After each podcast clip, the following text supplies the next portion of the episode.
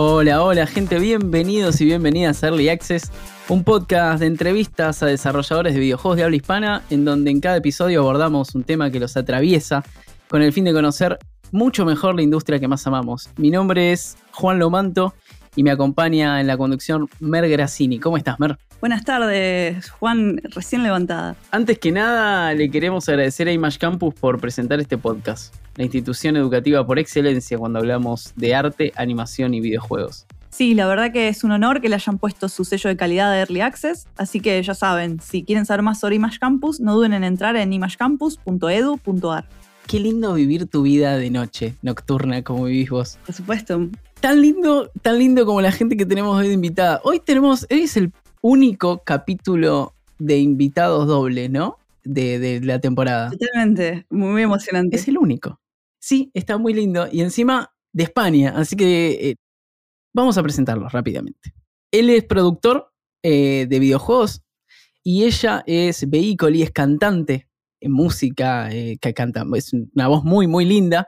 Y participaron, son parte del, del, del equipo que hizo The Longest Road on Earth, y bueno, hoy vamos a charlar un poco con ellos sobre videoclips jugables, sobre muchos tenemos un montón de preguntas snobs medias ahí para preguntarles, medias raras. Este es el capítulo más snob de toda la temporada. Sépanlo. Bueno, pero es el juego, es el juego más snob, así que se la tienen que bancar. así que bienvenidos Arturo Monedero y Veicoli a Early Access. ¿Cómo están? Hola. Hola, ¿qué tal? ¿Cómo estáis? Muchas gracias por invitarnos. estamos, estamos muy contentos. Eh, fue muy difícil ponernos de acuerdo porque son gente muy ocupada, pero estamos muy contentos, que, muy, muy contentos que las tenemos. Sí, sí. Eh, yo voy a empezar con, una. The Longest Road on Earth, The Longest Road on Earth, ahí va. Ahí va. Eh, muy bien, muy bien.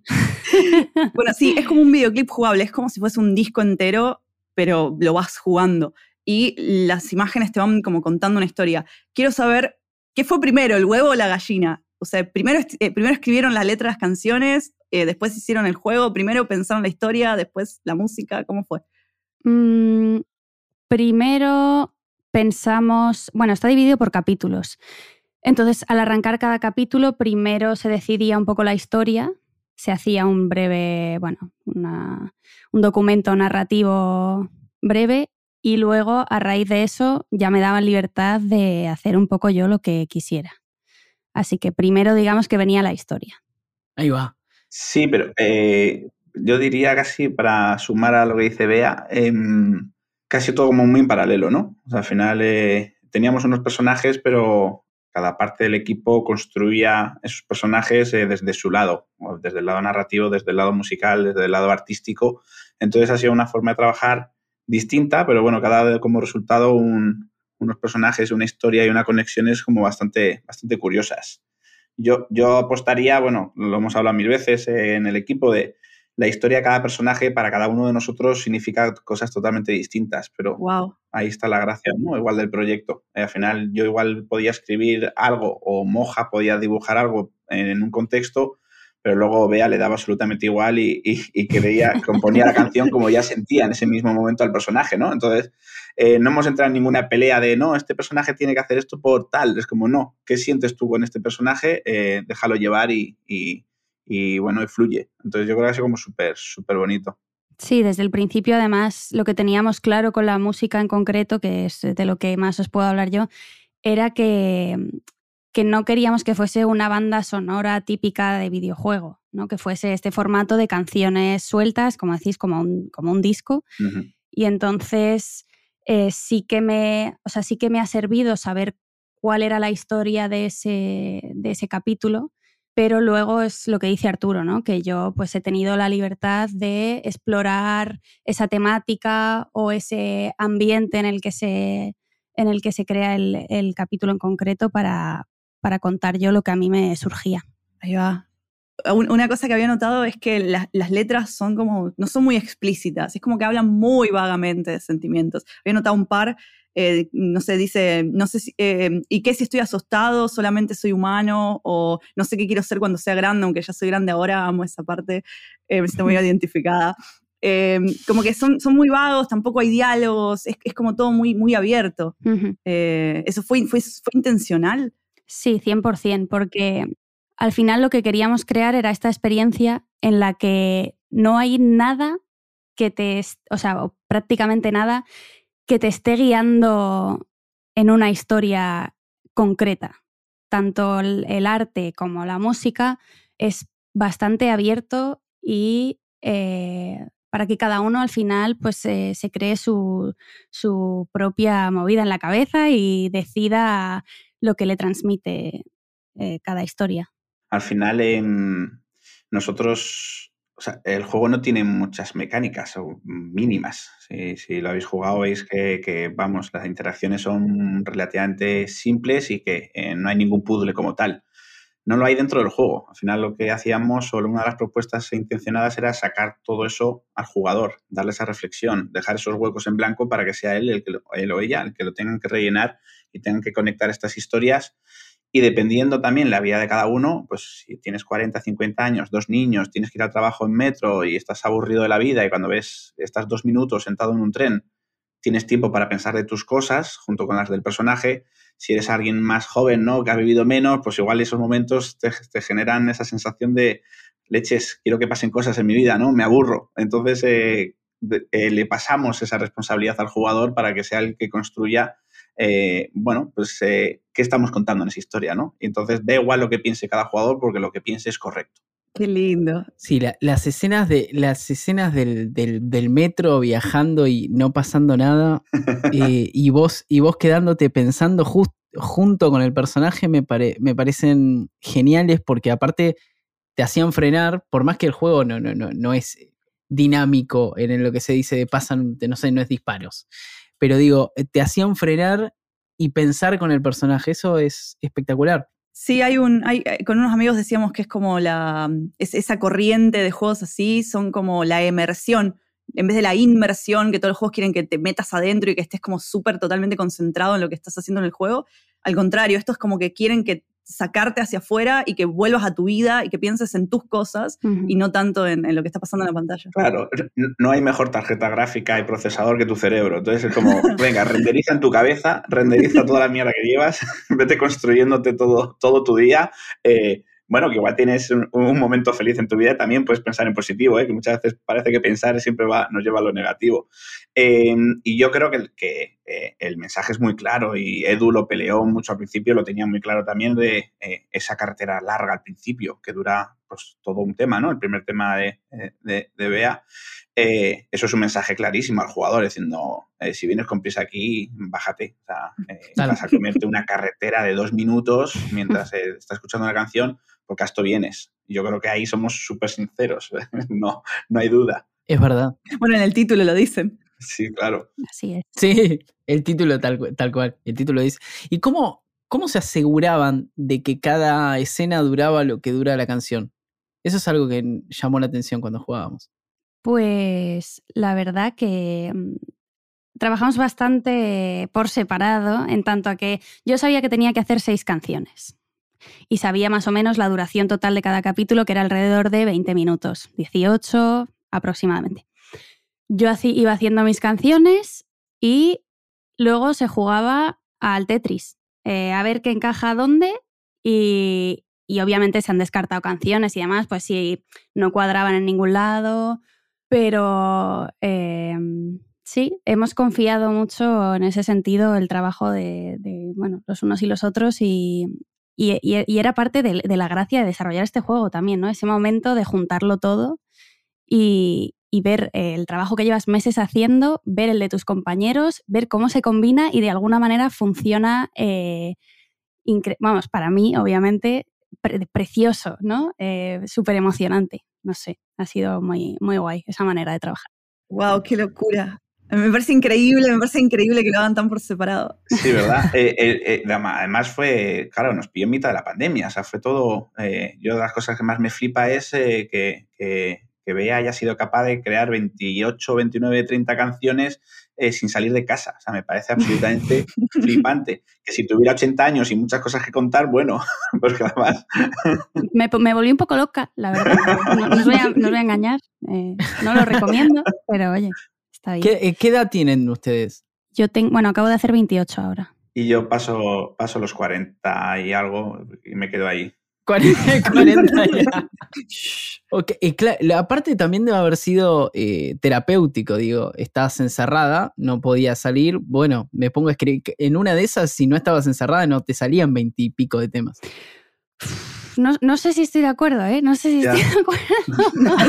Porque eh, es lo que dice Arturo, llega un punto en el que no tienes nada de lo que hablar. O sea, yo- llega- llegó un punto que dije, ya no, ya no tengo nada más que decir, no he vivido tanto, lleva un año sin pasarme nada. eh, pero- o sea, li- literalmente me ponía a mirar por la ventana que tengo aquí a mi izquierda y eh, hay una canción que se llama El pájaro, porque estaba yo aquí viendo los pajaritos desde mi ventana y me puse a, a soñar que si no sé qué, y no sé, y, eh, porque es que era lo único que me estaba pasando. ¡Qué tristeza! Era eso o escribir sobre andar por el supermercado, que le hubiese ido bien al juego, pero eh. Con barbijo. Claro, yo me, yo me acuerdo ese año que, eh, que llegaba a veces súper eufórica, en plan de, ¡guau! Dos temas en una semana y otras veces venía llorando de que llevaba 15 días sin saber qué escribir y era como súper bipolar en ese sentido porque le iba dando el viento, sí, sí. Es que sí. Y está bien, la, el- la monotonía eh, se revé en el juego. Así que quizás es reflejo de eso. Sí, sí, sí. Y que el juego, claro, el juego hablaba de la rutina, o sea, que yo creo, y, y de la monotonía y todo esto, o sea, que creo que nos ha venido bien ese, ese año encerrados. Sí, pero sin duda. Sí, pero la verdad que ha sido, ha sido un reto. O sea, yo cuando iba ya por la canción, yo que sé, 18, era un, eh, no sé, que venga alguien a contarme su vida y para, para tener inspiración de contar algo nuevo, porque Te- eh, te has- nunca te lo he preguntado, ya, ¿te has llegado a plagiar a ti misma? mm, yo creo que no. Qué acorde más guapo, y hostias. Bueno, sí, eso siempre pasa. O sea, al final, al final te gusta cómo suenan tres acordes seguidos y yo que no sé mucho de música, pues ya ni te cuento. Pero Cala- Calamaro, Calamaro sabe de eso. Calamaro, Calamaro sí. Pero está, está muy bien. ¿Tenés un acorde favorito? Eh, no lo sé, yo creo que al final a todo el mundo le suena bien lo típico de mm, fa, sol, la menor o algo así, ¿no? Esa, eh, De una. eso siempre le suena bien a todo el mundo. Claro, yo pe- pe- pensaba que hay eso, hay un montón de momentos donde solamente estás esperando en el juego. No solamente los viajes en el tren, sino, por ejemplo, la, la cola que tenés que hacer para entrar en la fábrica. Eh, y a mí me hizo pensar en, en Pippin Bar y esa reinterpretación que hizo del artista está presente. El artista está presente es una obra, cuento a ustedes y cuento al, al- al público, eh, es una obra donde un artista se sienta en el museo y se queda ahí sentada y la gente viene y le puede hacer lo que quiera, puede gritarle, puede simplemente mirarla, puede pasarle una pluma por la cabeza, no sé. Eh, y lo que, lo, que, lo que decía Pippin Bar es que es un desarrollador, eh, es como vol- volver a la espera y al hacer la cola para llegar, parte de la experiencia. Y nada, ¿cómo, ¿cómo llegaron ustedes a esos momentos largos donde es como que no pasa nada, abro comillas? Pues eh, yo creo que la, o la reflexión o el planteamiento inicial de- del juego era sobre todo mm, coger esos momentos aleatorios de nuestra vida. Eh, porque al final teníamos ese discurso como muy marcado, ¿no? Es como eh, a través de Instagram vemos los momentos más chulos de vuestra vida y los que queréis, pero si miráramos por una mirilla y viéramos vuestros 10 momentos aleatorios de- de- del día, estoy seguro que la mayoría del tiempo sería aburridos. Eh, estaréis viendo la tele o paseando, yendo al trabajo o en el tren. Si te tiras dos horas de viaje, pues seguramente un trocito de, ese random aparecería por ahí. Y yo creo que, nos gustaba esa, esa sensación, ¿no? De hecho, bueno, el juego no, cuenta momentos dramáticos, que además son, puntuales en tu vida. Son tres o cuatro momentos que te pueden marcar, pero son muy rápidos. Pero posiblemente la rutina y el aburrimiento sea el que construya nuestra, nuestra personalidad y nuestro, nuestro día a día. Yo creo que era muy fácil, entre comillas. Eh, de hecho, sí hubo un momento en el capítulo, yo creo que dos, que fuimos al Friken, eh, Bea, si te acuerdas que estábamos ahí eh, charlando, en uno de los pocos momentos que nos pudimos encontrar en persona a lo largo de, de la, de la pandemia. Y ahí nos surgió una duda, era, joder, pues estaremos contando las historias correctas. Y me acuerdo que Edu pues, dijo, tranquilo, o sea que al final, eh, de hecho, que pasó una persona por la calle, le señaló, dijo, ahora mismo solo tenemos que ver lo que le está ocurriendo a esa persona, es solo tenemos que reflejar esos momentos y sean buenos o malos, son los correctos, son momentos eh, muy, muy random ¿no? de la vida de alguien. Y ahí en ese sentido yo creo que nos tranquilizamos a la hora de, de, de, de ver qué queríamos contar, porque al final, quieras o no, te, siempre te ibas a un momento eh, importante en la vida de alguien, ¿no? El nacimiento, no sé qué, no sé cuál. Y creo que, teníamos que borrar eso de la cabeza para intentar hacer cosas relativamente interesantes, pero que pudieran ser monótonas y, aburridas, ¿no? A mí, por ejemplo, la parte de la cola del trabajo, o sea, me, justo con esa transición del piano, me parece uno de los mejores momentos de, del juego a nivel personal. Sí, coincido. Sí, a mí me, pareció fuertísimo porque aparte la cámara se va acercando y la canción te va diciendo como que el tipo está asustado, justo que vio en las noticias que había habido un problema en la fábrica, un accidente, como que es como que se siento como que se va, como que se va creando tensión en esa escena. Sí, teníamos, teníamos una duda sobre esa escena. Sí. Eh, que para mí, para mí es de las, coincido que es de las más fuertes, pero eh, eh, Mer la relacionó con una referencia al Día de la Mujer que a mí no me había pasado. Claro, para mí tenía que ver con esa, mm, eh, cuando se prendió fuego la fábrica, que es lo que, por eso se celebra el Día de la Mujer. Sí, la referencia del periódico está, está ahí. Está, no la vi. Echa dedo, sí. sí, sí, sí. Estoy festejando, para el público estoy festejando en silencio. Muy bien, los pequeños detalles, Mer. no la vi. Claro, a mí cuando me lo dijo dije, bueno, lo había pensado, es muy buena, pero claro, hay un periódico, ok, perfecto. Yo no lo vi. Sí, justo en, uno de los kioscos eh, eh, puedes mirar el periódico y, bueno, se habla de una fábrica que ha, que ha ardido, ¿no?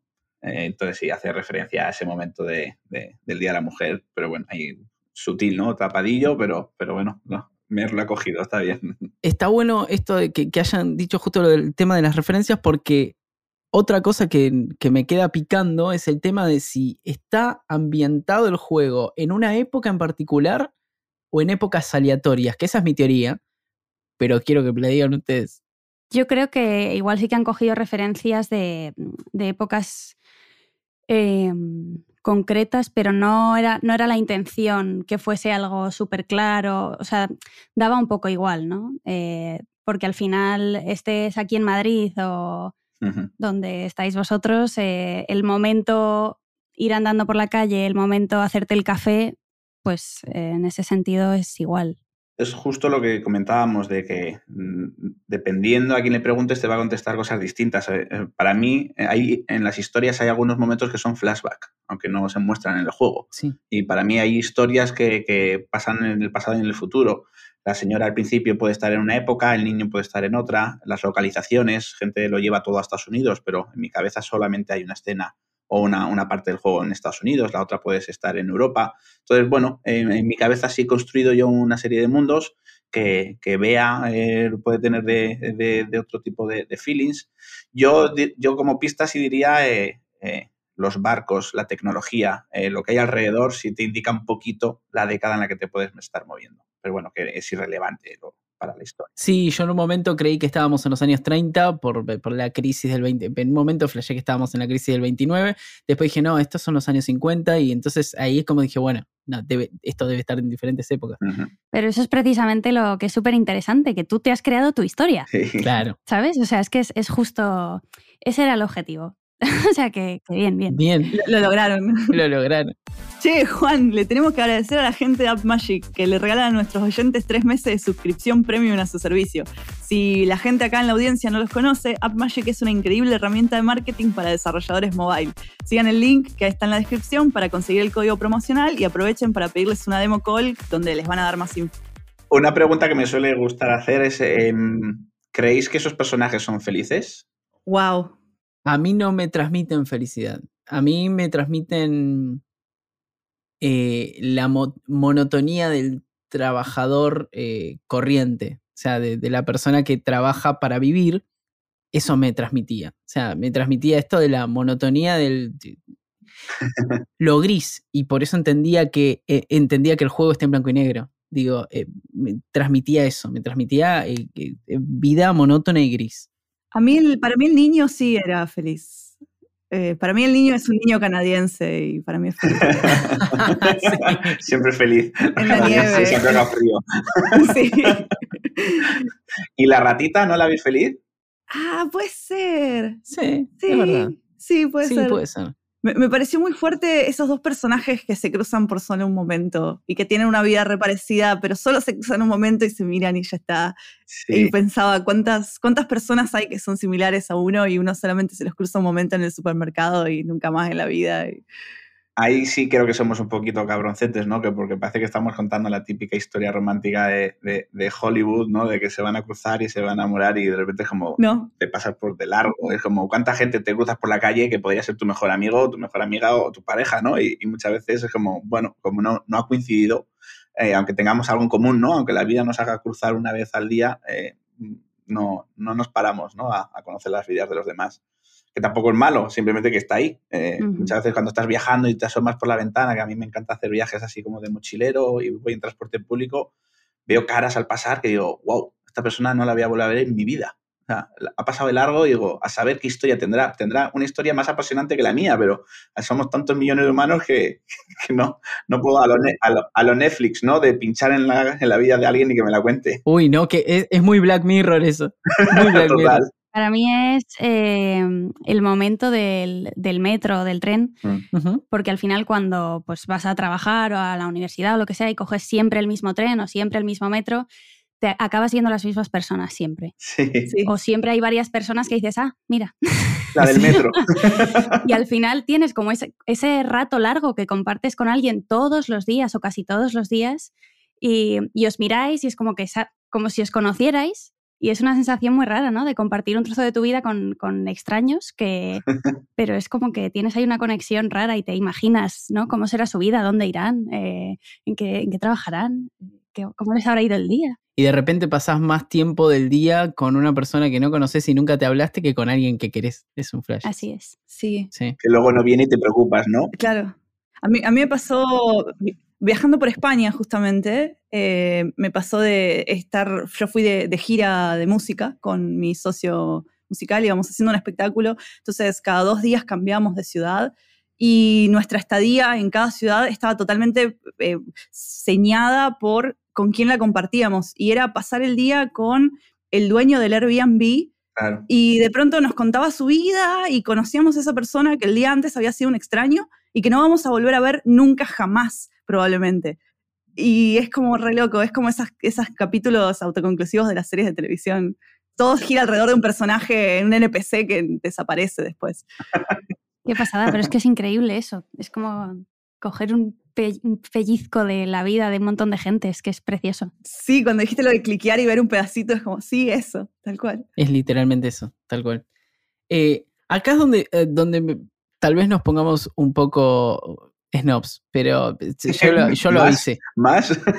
sí, sí, sí. pero yo lo hice. Se puede más. Claro. Eh, a mediados del siglo pasado, eh, eh, Albert Camus decía que el arte era el vehículo del pensamiento. Ay, qué snob, me siento preguntando esto. Aquí falta Moja, es que a nuestro compañero Moja le encantaría esta pregunta. Ah, bien. La naturaleza, el impacto que podía provocarle lo que eh, la cotidianidad, el sinsentido y todo eso. Como parte de, la corriente esta que llamaban absurdismo. ¿Qué tanto tiene de Longest de todo eso? O sea, estamos medio delirando si pensamos que el juego es en parte un, videoclip atravesado por todos esos pensamientos. Y principalmente, ¿cómo se sigue después de jugar a su juego? En la vida. Digo, ¿cómo, cómo, cómo enfrento la vida después de jugar The Longest? A ver, Arturo, enfréntate tú a esta pregunta. Eh, sigues jugando a The Longest todos los días. Ahí está, perfecto. Entonces, eh, eh, simplemente te hemos planteado una situación de ficción para hacerte pensar sobre tu día a día. Y tampoco te está diciendo que sea mejor o peor, que tu vida sea más divertida o más triste. No, es, por eso es una especie como de test de autorrelleno, ¿no? Lo has completado tú como consideras que, es, supongo que como buen argentino podrás psicoanalizarte y podrás saber las taras que tienes y las cuales las puedes eh, solucionar, ¿no? Entonces, al final yo creo que, que va... Eh, sobre todo me gusta mucho el tema de, muchas reviews que nos han escrito, de que mucha gente adulta cuenta, esas reviews no hablan muchas veces del juego, hablan más de su vida personal, de, que se ha hecho pensar una serie de cosas, ¿no? Acerca de su vida. Entonces, yo creo que esto sí ha sido absolutamente involuntario, ¿no? O sea, no, no, pretendíamos dar ningún tipo de lección, era algo que queríamos contar, pero sí sabíamos que la participación de, los jugadores era, era clave. Ese, eh, ese diálogo que se iba a surgir, creo, creíamos que ahí iba a poder estar la magia, pero tampoco hemos pensado mucho más allá de, de, flipadas, ¿no? Así como súper súper eh, profundas. No, bueno, de hecho ha habido gente que, mm, que lo que se ha planteado es precisamente que bueno, si has disfrutado el juego, eh, en plan, joder, yo tengo estas, estas escenas, están en mi vida a diario. Voy a intentar pararme más para apreciar estos momentos que llenan al final nuestros días y, y a veces eh, los damos, no les prestamos atención y al final puedes sacar algo bonito de, de, lo que quieras. Y si haces tus rutinas diarias escuchando a Bacoli, mucho mejor, porque es como... Todo es mejor escuchando a Eicoli. Fregar, con banda sonora de Eicoli es mucho más divertido que, con el sonido de, del ventilador. En la descripción del capítulo vamos a poner el, link al. soundtrack. Claro, al soundtrack de Vehicle, que está muy bueno. Yo lo tengo ahí en mi Spotify. Pero esperen, porque ahora toca el momento de Image Campus, la escuela de animación, arte y videojuegos que auspicia este podcast que hacemos con tanto amor. Sí, es una institución educativa que se destaca por la formación, especialización y entrenamiento continuo en nuevas tecnologías a través de trayectos educativos presenciales, online y vía streaming. Image Campus es una organización líder en Argentina y Latinoamérica y es ampliamente reconocida por la industria entera por su constante innovación. Si quieren conocer sus planes de estudio para diseño, ilustración, animación 2D y 3D, videojuegos, robótica, programación, tecnologías inmersivas y desarrollo aplicado, no lo duden y entren a imagecampus.edu.ar. Image Campus, otra educación. Yo quiero saber si este asunto de representar la monotonía y eso, eh, si busca hacer una crítica o al contrario tratan de decir hay belleza en todos lados, porque el juego es hermoso. O sea, yo había momentos en donde me quedaba mirando los edificios, los, hay como unos shaders en 3D, como que cuadriculan el pixel art, no sé, me, parece bellísimo. y, te da como esa sensación de que hay belleza aún en lo monótono más que una crítica, creo que era un reto, ¿no? Un reto para con nosotros mismos de, ver si éramos capaces de crear eh, una historia sin usar estos dramas, ¿no? Y subidas y bajadas y eh, antagonistas y eh, simplemente, pues era eso, era un poco un reto, ¿no? De qué pasa si hacemos esto que no se suele hacer, ¿Qué, ¿Qué, sale de eso, era un poco experimento, ¿no? ¿Qué es lo que pasa cuando no pasa nada? Claro, ¿qué sacas de eso?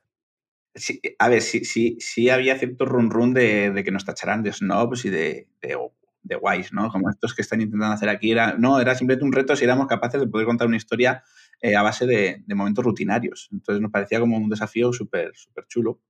Bueno, y, ahí es donde viene mi, segunda y última eh, snob, porque tiene que ver con lo que estás diciendo, que en los años 50 en Francia, eh, Jean-Luc Godard decía que toda buena historia tiene un principio, un desarrollo y un final, pero que no, no está necesariamente en ese orden. Y, el juego me hizo acordar mucho eso, esto de, bueno, nosotros vamos a contar esto, está ahí, ustedes interpretan lo que quieren, y es una buena historia igual. Y la, pregunta que, le surgió a Mer, de cuando estábamos hablando de todo este tema, de, ¿qué les vamos a preguntar? ¿Qué, eh, ¿Cómo estamos a la altura del juego? Eh, sí, se ríen, pero es verdad. Eh, ella me decía que The Longest dura mucho menos, tal vez, que, que, la duración de, del, CD que hizo no, al, de alguna manera Para, para, mí dura más. entonces pregúntale, pregúntale vos. para, mí, eh, para mí podría durar menos. Eh, a mí se me, se me, hizo un poco largo en un momento. Y yo pensaba, esto quizás como que me, hubiese gustado más si hubiese durado quizás 15 minutos menos, como lo que dura un CD. El tiempo que uno se sienta y, escucha un CD más que el tiempo que uno se sienta a ver una película, que es bastante más. Y me quedé como con la idea de, bueno, eh, si, si, eso fue, fue pactado o si medio que iban haciendo lo que les iba surgiendo, pero tiene un poco que ver con eso de los, de, los, de los, tiempos que decía antes, que medio, medio que les dio que, esa duración. Sí, o sea, la duración yo creo que estaba más o menos eh, sacando el primer episodio, yo creo que sí teníamos siempre sobre la mesa que tenía que durar cada episodio parecido, que eran los, los seis temas de, de Bea, ¿no? Pero bueno, también dependía mucho también de la longitud de esos temas o de, ajustar un poquito el ritmo. Lo que no teníamos miedo es de que aburriera a la gente, porque en el fondo también era, bueno, como, eh, joder, que si, si no te hubieras aburrido en The Longest, yo creo que, que, también igual, igual hubiera tenido como demasiado ritmo, igual hubiera ido un mensaje distinto al que queríamos contar, ¿no? O sea, esa sensación a veces de mirar el reloj o mirar el móvil de, coño, ¿cuánto dura este viaje de tren, no? Eh, a ver cuándo paso al siguiente capítulo bueno, pues también es un poco también eh, la vida, ¿no? Que, tienes un concierto dentro de un mes y tienes que esperarte un mes a que llegue ese día del concierto. sí. Entonces, bueno, no, no, nos preocupaba tampoco eh, ser juzgados eh, por, por, aburridos o por o porque el juego fuera demasiado largo, que tampoco lo creo. Al final, claro, te lo jugaste de un tirón ¿O lo troceaste en.? Sí, para, para, yo, para mí es, eh, es, mucho mejor jugarlo capítulo por capítulo. Eso es. Luego ha habido jugadores que también eh, unas historias les han gustado mucho porque han conectado, otras no. Eh, igual la, tu favorita es pues, la que odia otro jugador. Bueno, al final era muy difícil tener a todo el mundo contento y yo creo que lo que teníamos que era estar contentos nosotros y quedarnos con el juego guay, porque sí, en el fondo era un juego que estábamos haciendo para nosotros, para nadie más. No, no estábamos pensando en el público ni que fuera un producto comercial que luego lo acabará haciéndolo, ¿no? Pero, pero se construyó así, entonces creo que hemos sido bastante fieles. No vea, eh, en ese sentido no, no, no hemos dudado. Sí, yo creo que de hecho la decisión, porque inicialmente solo iba a ser el primer capítulo y cuando lo hicimos nos gustó tanto hacerlo que pensamos, ¿lo hacemos más largo? Y dijimos, no, porque vas a estropear la historia. O sea, esta historia es así, cortita y ya está. Entonces lo que se nos ocurrió para llenar ese vacío de queremos hacer más de esto fue decir, pues venga, vamos a hacer capítulos y vamos a hacer cuatro. Porque sí, un poco. También está el tema de todos los problemas que hay con la duración de los juegos, eh, la gente se enfada si, si duran muy poco, bueno, en fin, todas estas cosas que luego intentas tener en cuenta, pero no, como dice Arturo, no puedes contentar a todo el mundo, así que... Que al final nos pasaba que, que Ralph Fury, al final que fue el que editó el juego, eh, Edu y Bea le preguntaban, pero eh, darnos feedback. O sea, eh, y claro, era como una sensación también de castigarnos, ¿no? Decir, oye, ser más comerciales. Y era como un plan de, no, está todo correcto. La verdad que fue una pasada, ¿no? Trabajar al final con ellos porque dieron mucha mangancha, pero era la sensación también de, criticanos algo, ¿no? Y era como, como sabían lo que estaban, entre comillas, eh, eh, comprando, era como, no, no, eh, entregar, entregar lo que queréis, no, no, no penséis ahora mismo en el público, pero sí teníamos esa sensación, ¿no? El compromiso de, joder, alguien ha confiado en nosotros, nos surgen dudas, pero vamos, no nos las resolvieron en ese sentido, era hacer lo que queráis. Claro, es que este, justo me respondiste antes de que te lo pregunte, te iba a decir, o sea, ustedes salieron con un publisher, entonces muchas veces estas experiencias más artística, si se quiere, y esto de no pienso en el público, pensamos en, lo felices que estamos nosotros haciéndolo, es que está buenísimo. Eh, sucede en un publisher, pero con un publisher como Raw Fury, vos decís, bueno, alguna línea le deben haber querido bajar, pero qué bien que habla de ellos que no les dijeron absolutamente nada. No, no, no, son, desde luego, son gente fantástica. O sea, yo solo tengo cosas positivas que decir de ellos. Eh, son súper agradables, súper humanos, súper cercanos. Es como tener más gente en tu mismo, o sea, se sienten como parte de tu equipo y que van a remar en tu misma dirección y te van a apoyar en todo lo que, lo que necesites. O sea, que en ese sentido, y tienen también esta visión súper de apoyar eh, los videojuegos como arte, ¿no? Em, está claro, cuando coges un juego como el nuestro, que es cero comercial, o sea, sabes de base que ventas no va a hacer muchas no es para todo el mundo, eso está claro. Y aún así no tuvieron dudas en, apoyarnos y seguir adelante y con un montón de ganas además, o sea, fue muy positivo.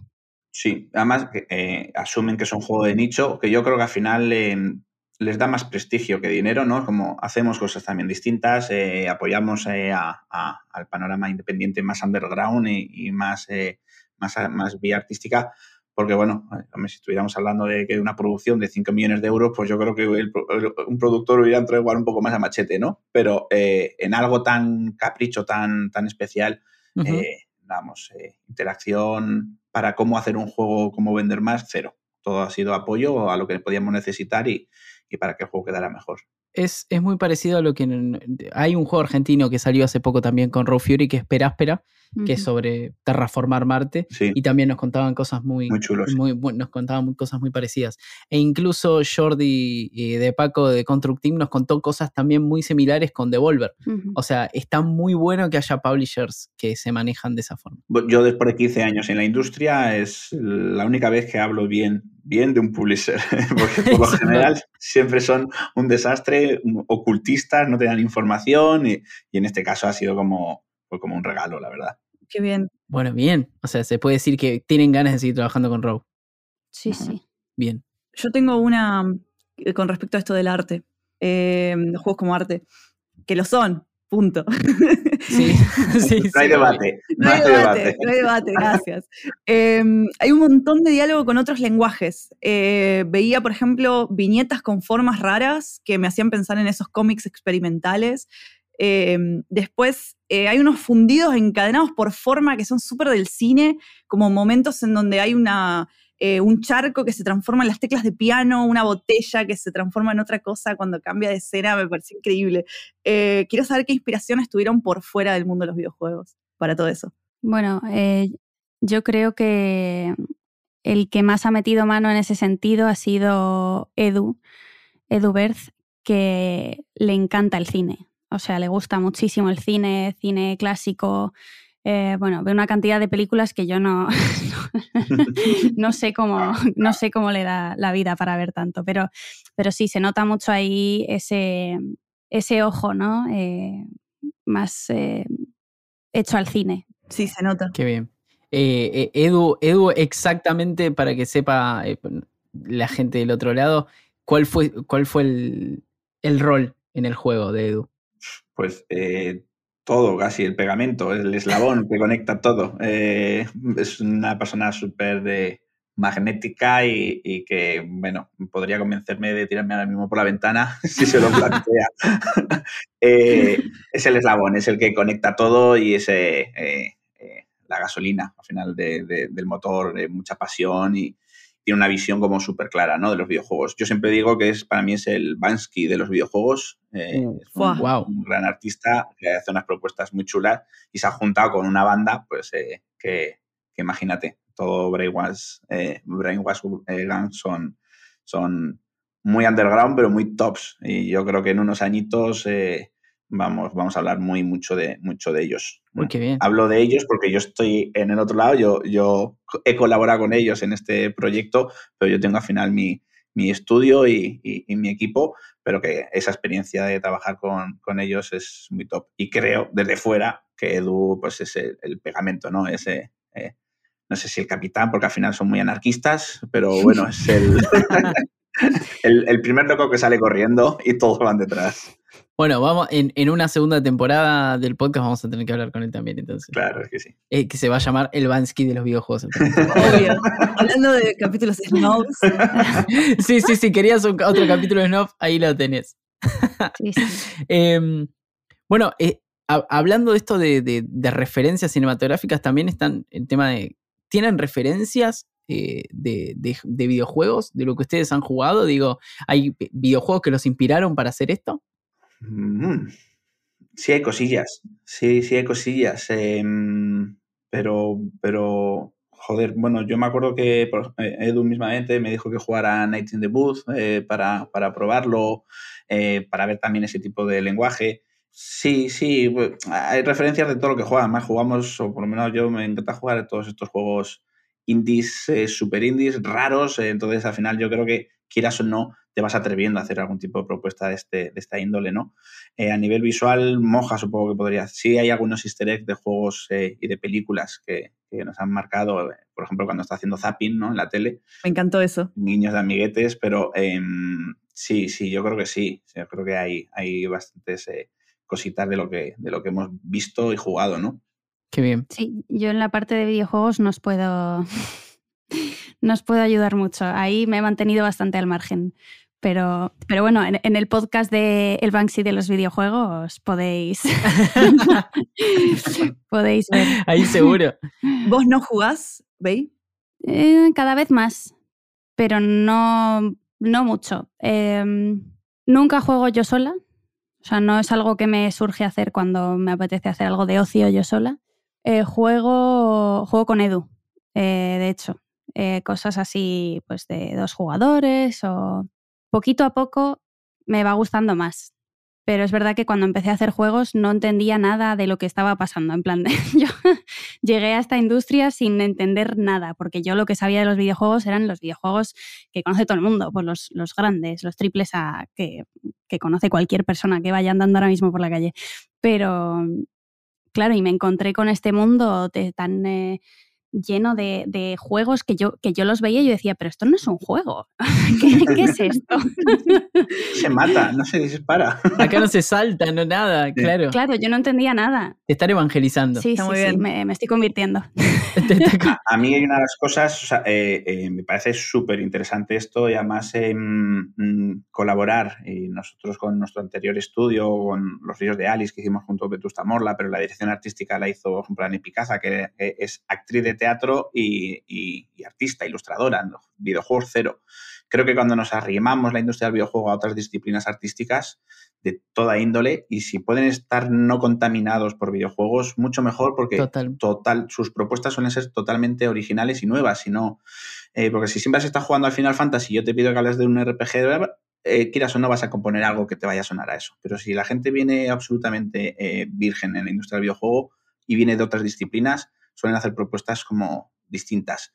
Y yo siempre suelo decir que eh, no es ni mejor ni peor, es, es, distinto. Y en un mundo donde hay tantas cosas iguales, eh, ser diferente al final te hace tener más, más visibilidad, ¿no? Y que la gente te mire y llamar la atención, que al final lo que buscamos con los videojuegos, al final es destacar un poquito, ¿no? Que, que nuestra propuesta brille por encima de otras más, iba a decir más McDonaldizadas, ¿no? Más, más, repetidas, más repetidas, más, más rollo franquicia. Entonces yo creo que es súper bonito, ¿no? Que, que, al final no siempre juguemos a los videojuegos, a los mismos juegos y que consumamos otro tipo de producto, teatro, eh, música, pues, eh, literatura, series, cine, cómics, todo. Sí, tal cual. Por, eso, por eso los videojuegos está bueno verlos como, como eh, herramienta de expresión artística, porque justamente por eso puede, puede venir cualquiera de cualquier lado.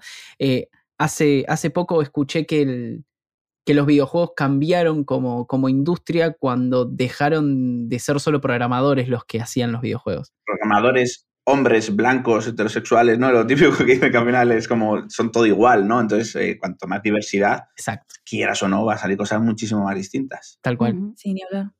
Sí, yo tuve una experiencia parecida a la de Bay también. Un, mi, mi, colega eh, mi programador, que se llama David Marchand, eh, también me agarró un día y me dijo, no, mira esto, y me puso a increpar. No sé si lo ubican, hace unas cosas muy, muy raras. Eh, y de pronto tiene un juego donde, no sé, pegas estrellas de, de, pixel art así sobre un techo y tiene como un cuento que son como tres oraciones. Yo me largué a llorar y era como, pero esto no es un juego, pero es hermoso. Qué bien. Sí, sí. Eh, es la verdad que cuando no estás dentro de este mundillo es súper impactante. Bueno, de hecho, yo ahora para explicarle a mis amigos y a mi familia lo que hago, yo creo que siguen, llevo ya como cinco años haciendo esto y siguen sin entender.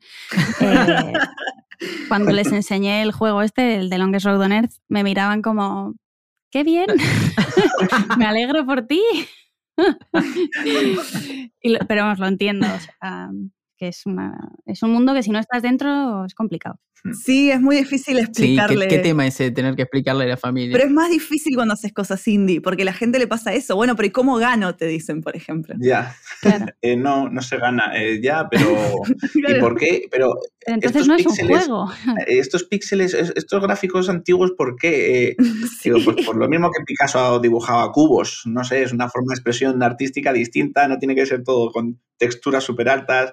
Eh, claro, o mis padres al final, eh, como yo ya he desistido, ¿no? En explicarles lo que hago. Al final muevo muñequitos, para que lo entiendan. ¿Tú qué haces, hijo? Yo muevo muñequitos. y ya está, porque al final es como, claro, que les vas a empezar a explicar, cuentas historias, pero cuesta, cuesta, cuesta cuando eres muy, cuando es alguien ajeno a, a, a la industria, como, uf, se creen que todo lo hace el ordenador y, y que yo sí. trabajo con papel y lápiz. Pero, oye, ¿me puedes arreglar el ordenador? Y yo, pues, pues, que no tengo ni puta idea de ordenadores. Yo.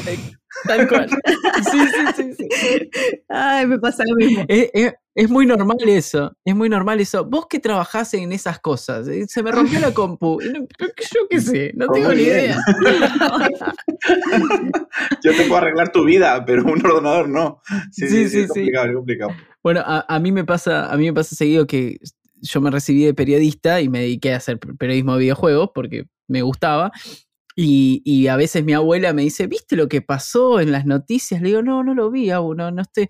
Pero si vos sos periodista, vos tenés que saber todo. No, yo no tengo que saber todo. Yo ¿Y, tengo que y ya, saber- y- y ya te han preguntado cuándo vas a empezar a hacer periodismo de verdad? Sí, olvídate, yo ya me cansé. Sí, al final te pagamos la, te, pa- te pagamos la carrera para que hables de jueguitos. Esa me han dicho, ¿sabes cuántas veces? Olvídate. esa. Le digo, pero ¿cuánta gente le pagaron la carrera y habla de fútbol? A mí me encanta el fútbol, pero digo, periodismo deportivo hablan de deportes y yo hablo de juegos, es, es lo mismo. O- ojalá hablaran de deporte. Hay carreras que es mejor no estudiarlas solo por la brasa que te da la gente luego. sí, sí, sí. Eh, Yo estudié fisioterapia Ajá. y la de años que me he comido de, ay, pues si quieres practicar, yo tengo la espalda fatal. Y es como, no, no quiero practicar, págame. por favor. O, o te escriben por WhatsApp, me duele en, un- en el lado izquierdo de la espalda. ¿Qué me pasa? Pues, eh, pues no, lo- no lo sé. No Qué lo sé. puta idea, claro. Sí. Claro, bien, podés tener cualquier cosa, o sea, Dios, por favor. qué lindo. Yo, yo pasé por la de, no, no tenés una carrera de verdad. Porque estu- estudié letras, después me fui a Bellas Artes, después me fui a música, después me fui a animación. Nunca una carrera de verdad. ¿Y de qué vas a trabajar? Y vas a fumar porros. claro. Eso seguro. bueno, ¿les parece si, si cerramos con, con un cover? ¿Con algo? Eh, ya- vos, vos sos fisioterapeuta, te pedían masajes, pero también sos cantante.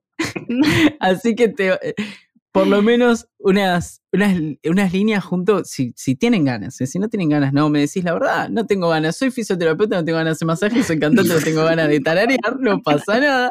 Pero Merce aprendió uno de tus temas de, de que son parte del juego y me parecía re lindo como para cerrar. Yo voto por escuchar a Mer, Oh, Dios. porque yo me tengo muy oída. Y podéis escuchar todas las canciones en Spotify, etcétera, etcétera. Entonces ya es un coñazo escucharme otra vez. Yo creo que es mucho más interesante escuchar a Mer. Y además va a ser súper bonito para mí porque no he oído a nadie hacer un cover de mi música. Me o sea, es mi primera vez. Yo, yo también Me muero. Sí, sí, sí. Nos hizo la fisioterapeuta, quiero que la sepa. Está muy bien, igual está muy bien, porque eh, es así, es así. A mí me dicen, ay, hablas en inglés, a ver, decime algo. Ah, No, Bueno, eh, nada, gracias eh, Arturo Vehículo y mil gracias por la buena onda, por haberse pasado. Esperemos que le hayan pasado bien y cuando salga el, el capítulo eh, les guste. Muchas gracias. Pues encantadísimos, pero vamos a escuchar a Mer, ¿verdad? O sea, cerramos con ella. sí, sí, igual todo esto se edita. Sí, por favor. He visto que se caía la guitarra y digo, madre mía, a ver si No, no ahora nos quedamos sin canción. No, no pasa nada. Oye, eh, un súper placer, eh, se me ha pasado volado. O sea, un encantadísimo. Cualquier cosita que, que necesitéis, pues ya sabéis eh, dónde estamos y, y- y bueno, que Igualmente, cualquier cosa que necesiten de, de nosotros para lo que sea, estamos. Madre mía, qué emoción. Cuando vaya a Madrid a tocar, los invito. Sí, vale. Avísame con tiempo que yo soy de Bilbao, que estoy al norte, pero, pero me muevo. Quiero ir a Bilbao hace un montón porque yo soy, me llamo Insúa de segundo apellido. Aupa, Sí, ahí. mis, mis parientes son de allá. Sí, sí, sí. Y Pues no oye, conozco, eh, es la única eh, región que no conozco. pues es precioso. el centro del universo, tienes que conocerlo. Ay, qué lindo. Yo tengo, yo tengo una prima viviendo en, en Mallorca. Palma Muy bien, buen sitio también, bien. buen sitio. ¿Vos, Vehículo, y dónde, dónde vivís? ¿En Madrid? En Madrid, sí. Ahí va. Bueno, eh, Mer está en Rosario, yo estoy en Buenos Aires. Está- estamos en, en ciudades diferentes. Muy bien. Bueno, es la primera vez, eh, Bea, que vas a escuchar un tema eh, tuyo como espectadora, ¿no? Sí, pero eran remixes, más que, más que covers. Así no he escuchado a nadie coger una guitarra y cantar una canción. Creo, igual la estoy cagando, pero yo juraría que no. Por lo menos en directo seguro que no. No, no, no, no. Esto es un momentazo. Ay, qué bien. Si no, ¿La perdimos a Mer? Ah, ¿Me perdón, ahí? me silencié. Em, Ah, Buen tema, has cantado muy bien. No. Estaba testeando. I don't know where to start. There's a lot of things I'd like to talk to you about. Time still flying by. It's a race where no one wins. At the finish line, I have written many songs. Some will stay with me forever, and others will just go. And if he now lives with me, wrinkles around eyes, so love means one day there won't be. Be.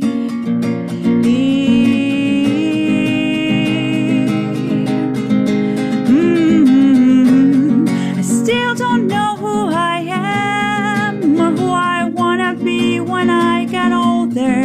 Even though I'm older now,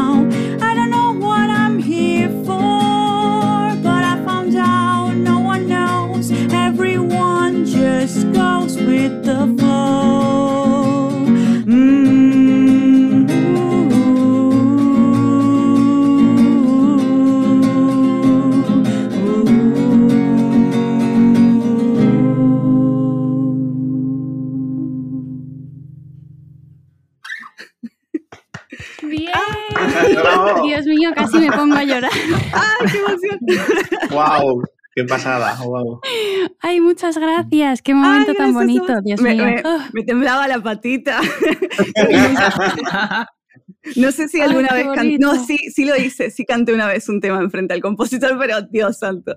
¡Qué bonito! ¡Qué guay! ¡Felicidades! Ay, madre mía, joder, qué bien. Muchas gracias, de verdad. Ay, gracias a vos. Es, es un tema muy hermoso. Bueno, yo es que no tengo problemas con esta canción. No la puedo ni cantar ni oír porque me pongo a llorar. Ay, yo la primera vez que lo escuché, bueno, el último capítulo es mi favorito, por lejos. Eh, me parece increíble. La manera que va contando, la manera que va saltando en el tiempo es, es impresionante. Y cuando termina con este tema, yo dije, no, no, estaba como con los ojitos así vidriosos. Pues es que trabajar en esta canción fue eh, llorar durante dos meses seguidos, porque claro, todos los días me tenía que sentar pues a grabar un trocito nuevo o a editarla o lo que sea. Uf, y ya era casi, era un meme, porque ya entraba Edu por la puerta, ¿estás llorando otra vez? Fatal. Eh, eh, ¿Cuántos intentos eh, para el making of, para cuando estuviste en la sala? Uf, mogollón, no Sí, sé. ¿no? Eh, sí, sí, sí. Me- es que llegaba al final y me ponía a llorar todo el rato, me tenía que ir. Ay, no. Terrible. Pero muchas gracias. Pobrecita, Me ha gracias a mucho. vos. Lo, lo agarré a, lo agarré a Josh de Conejillo de India. Así, mirá, mirá, hice el tema de tu amiga. Ay, qué bien. A ver qué, a ver qué le parecía. Qué bien. Ay, bueno, me parece una manera hermosa de cerrar el capítulo con ustedes y la temporada, si esto sale normal. La temporada, es verdad. Bueno, eh, de nuevo, mil gracias eh, a ambos por, por pasarse y por la buena, buena onda. Espectacular. Sí, muchísimas gracias. Muchísimas gracias. A vosotros, un súper Un placer. placer. Ojalá nos veamos por España. Ojalá. Ojalá, estáis invitados. Un gran, gran, gran abrazo. Igualmente acá. Venga. Pero no nos podemos ir sin antes agradecerle a la gente de Image Campus por acompañarnos y te recordamos que toda la info de sus planes de estudio la podés encontrar en www.imagecampus.edu.ar. Bueno, todo esto ha sonado muy lindo porque tenemos micrófonos de HyperX a quienes les agradecemos. Y a vos que estás del otro lado, si te gustó Early Access, seguinos en Spotify que nos ayuda un montón. Compartilo en todos lados y con todo el mundo. Y si querés los mejores análisis de videojuegos, podés leernos todos los días en pressover.news y en todas sus redes. Y gracias, muchas gracias a toda la gente que escuchó todos los capítulos y esta primera, esperamos, de muchas temporadas de Early Access. Ahora sí, Nos vemos el año que viene. nos vemos el año que viene.